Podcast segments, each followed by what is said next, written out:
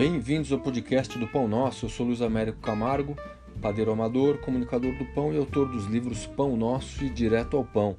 Eu criei esse podcast aqui para a gente poder falar de receitas, técnicas, dicas e para também falar de organização de tempo, que é alguma coisa muito importante e que tem a ver com o momento que a gente vive. Estamos em quarentena, estamos em casa, então vamos fazer pão e vamos fazer o pão caber na vida da gente. O tema de hoje ele conversa de certa forma com o episódio anterior. No episódio anterior eu falei do porquê de seguir receitas ou não, que é uma dúvida muito comum. As pessoas sempre me falam: "Ah, Luiz, tem que fazer a tua receita? Posso mexer nisso? Posso mudar aquilo?" E eu acho que seguir uma receita é um jeito de treiná-la para ir depois então conseguir variar, conseguir dar um toque da gente, conseguir criar em cima de uma receita estabelecida. O que eu queria falar hoje também de uma certa angústia da influência, vamos dizer assim, sobre receitas. A gente tem informação demais, tem referências demais. Isso é bom por um lado, isso atrapalha por outro.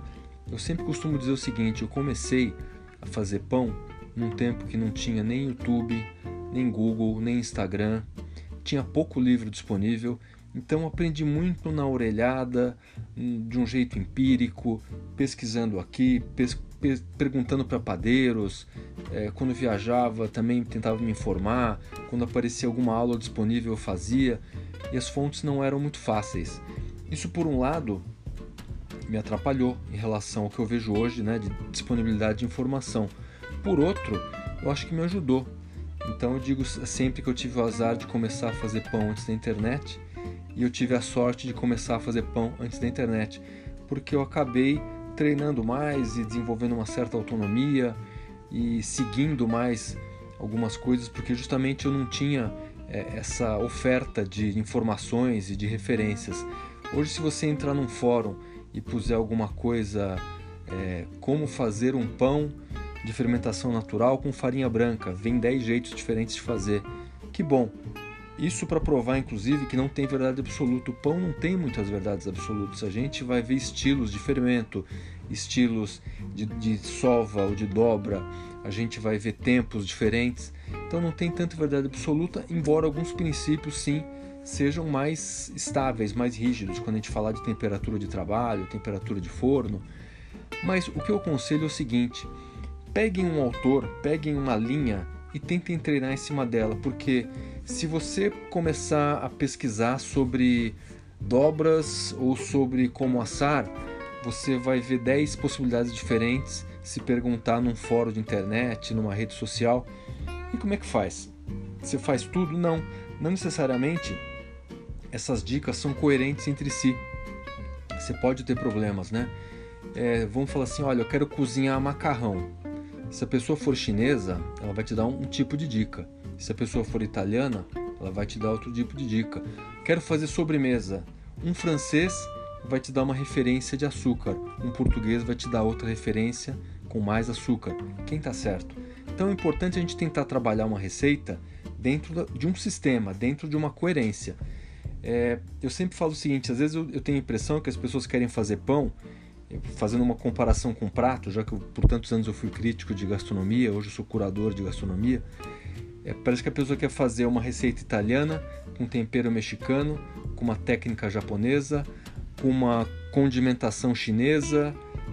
Bom, muitas coisas interessantes nascem de fusões, mas será que para o iniciante isso tudo não vai atrapalhar? Então, minha dica é: trabalhem dentro de um sistema coerente. Vocês querem escolher um autor para começar, usem as dicas daquele autor. Depois, com o tempo, com o treino, e aí vocês vão ver que eu estou falando de algo parecido que eu mencionei no meu último episódio do podcast. Com o tempo, com o treino, vocês vão conseguir variar. É, boa notícia que eu dou para vocês é que nosso mundo de tanta informação vai nos dar muitos atalhos para que vocês, diferentemente de mim, possam chegar mais rápido nos resultados. Então você não precisa ficar anos cometendo enganos, como eu fiz, e para fazer o pão, vocês vão chegar primeiro em alguns resultados. Porém, a notícia ruim é que não tem como cair uma etapa. Vocês não vão amanhã virar grandes padeiros. Esse é um processo. Vocês vão treinar receitas, vocês vão gastar farinha, vocês vão perceber que algumas coisas funcionam mais que outras e não tem como a gente passar por isso sem repetição. Então, errar é parte dessa preparação. O nosso estágio de desenvolvimento como padeiro passa por erros. Agora, tenham generosidade para perdoar esses erros e tenham também menos ansiedade, porque eu digo sempre que o Instagram pode esperar. É, todo mundo muito sempre muito ansioso de dizer, Luiz, eu ainda não consegui botar uma foto de pão bonita no Instagram e todo mundo está fazendo, meu primo, meu vizinho. Não é verdade, não é todo mundo está fazendo.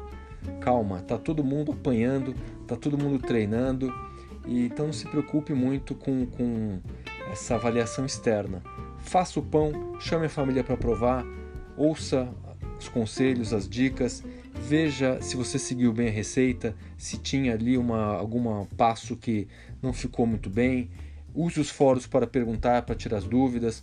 Eu estou aí no Pão Nosso, no Facebook, no meu Instagram. Mas pensem que errar faz parte e sejam generosos consigo mesmo sobre o erro, porque não adianta pensar na exposição pública do seu pão, a foto, para ganhar um monte de like. O primeiro ponto é fazer um pão legal para você, para sua família, comer bem, se divertir, aprender com essa experiência. O pão ele, ele é muito interessante porque ele exige a participação da gente e ele nos dá um retorno muito interessante. Se a gente segue a receita, se a gente respeita os tempos e a técnica, ele nos retribui.